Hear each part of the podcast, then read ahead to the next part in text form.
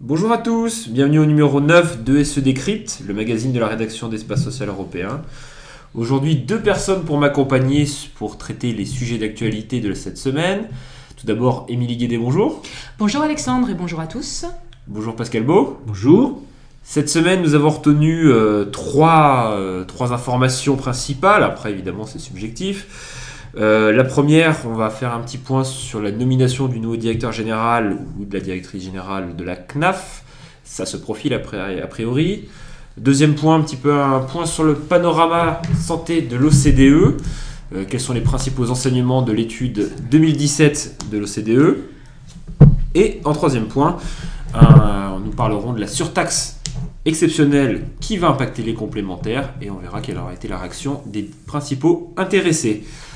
Donc premier sujet, on va se tourner vers Pascal dans un premier temps.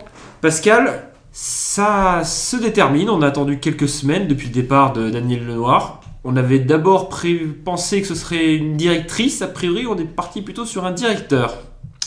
Il semblerait, euh, le nom de Vincent Mazoric, euh, directeur général adjoint des finances publiques à Bercy, est mentionné. Il tiendrait la corde, comme on dit. Voilà. Donc Jean-Louis de, Roussan, président euh, de la CNAF, est sollicité par la ministre Agnès Buzyn et Gérald Darmanin pour donner son avis. L'avis n'est pas euh, déterminant en ce sens que c'est un avis consultatif, mais enfin, ce serait mieux que le président et le directeur s'entendent. Voilà. Donc, euh, mais c'est surtout une, ce pourrait être le site d'une entre guillemets reprise en main encore plus sévère de la branche famille et du réseau des CAF, avec à la clé des restructurations très lourdes, ce qui renvoie à les perspectives en matière de sécurité sociale que le gouvernement veut enclencher.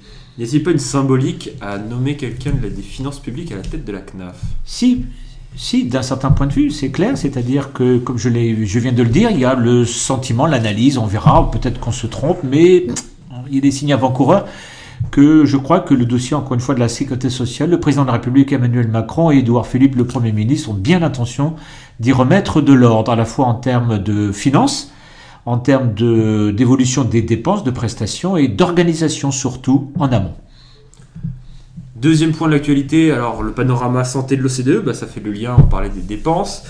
Euh, quels sont les principaux enseignements de cette année, du cru 2017 euh, En termes de dépenses de santé, la croissance ralentit progressivement depuis 2009. Au niveau des pays de l'OCDE, on peut noter que le montant moyen par tête s'élève à 4000 dollars par an. Euh, aux États-Unis, on est plus du double.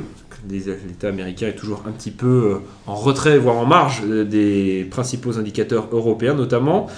Côté français, le système est plutôt jugé performant, plutôt bon.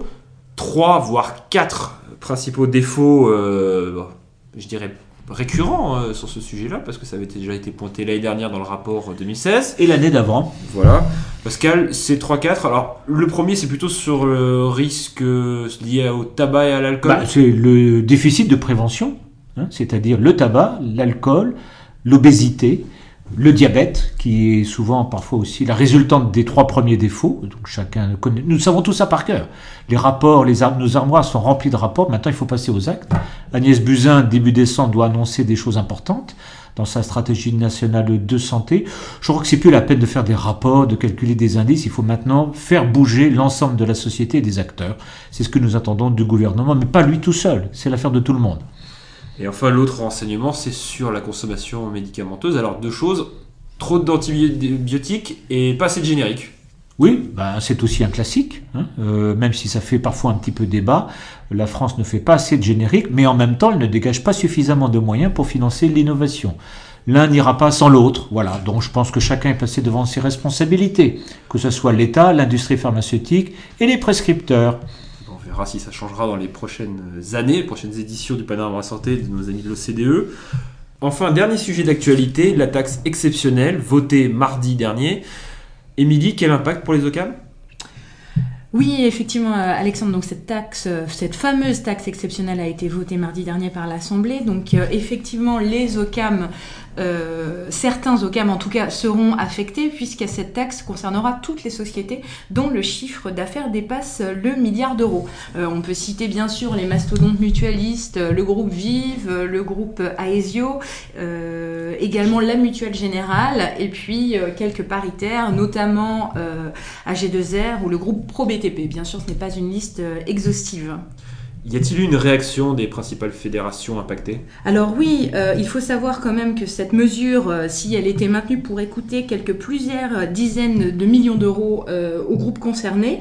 La semaine dernière, le journal L'Opinion a publié une lettre adressée à Édouard Philippe de la part des trois présidents de la FNMF, du CETIP et de l'AAM. Donc dans ce courrier, il demandait au Premier ministre d'écarter du champ d'application les entreprises ayant acquitté moins de 5 millions d'euros de taxes dividendes de 2012 à 2017, ce qui, a fortiori, euh, écarterait du champ de cette contribution euh, les, les- les acteurs des trois familles. D'accord. Pascal, comment interpréter un petit peu euh, ce presque coup de massue, on peut dire, pour les complémentaires? Ah, c'est un coup de massue, c'est clair, et c'est très injuste. Je crois qu'il faut être clair.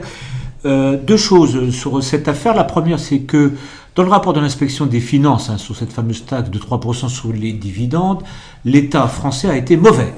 Pourquoi a-t-il été mauvais? Parce qu'il y a un grand mépris du droit communautaire. Euh, bien que la France se targue d'être un grand pays euh, en faveur de l'Union européenne, nos grands juristes et nos hauts fonctionnaires ont beaucoup de mépris pour leurs petits collègues de Bru- Bruxelles et ça leur est revenu sur la figure. Tant pis pour eux. Donc l'État et les politiques ne travaillent pas le droit communautaire. Souvent, parfois, quelques avocats font le boulot, euh, mais ne sont pas considérés comme tels. On risque de retrouver dans cette affaire euh, le même problème pour le, projet de loi de financement de Sécu d'ici la fin de l'année. La seconde remarque qu'on doit faire, c'est que c'était une taxe sur les dividendes. Hein, et pas une taxe sur le chiffre d'affaires. Donc il est normal que nos amis euh, complémentaires non lucratifs s'énervent parce que euh, on supprime une taxe sur les dividendes maintenant pour la mettre, pour la flanquer sur le chiffre d'affaires. C'est très injuste parce qu'ils ne distribuent pas de fait. dividendes parce que ce ne sont pas des sociétés en action. Je crois qu'il fallait le dire parce que là, dans cette affaire, le gouvernement français est mauvais.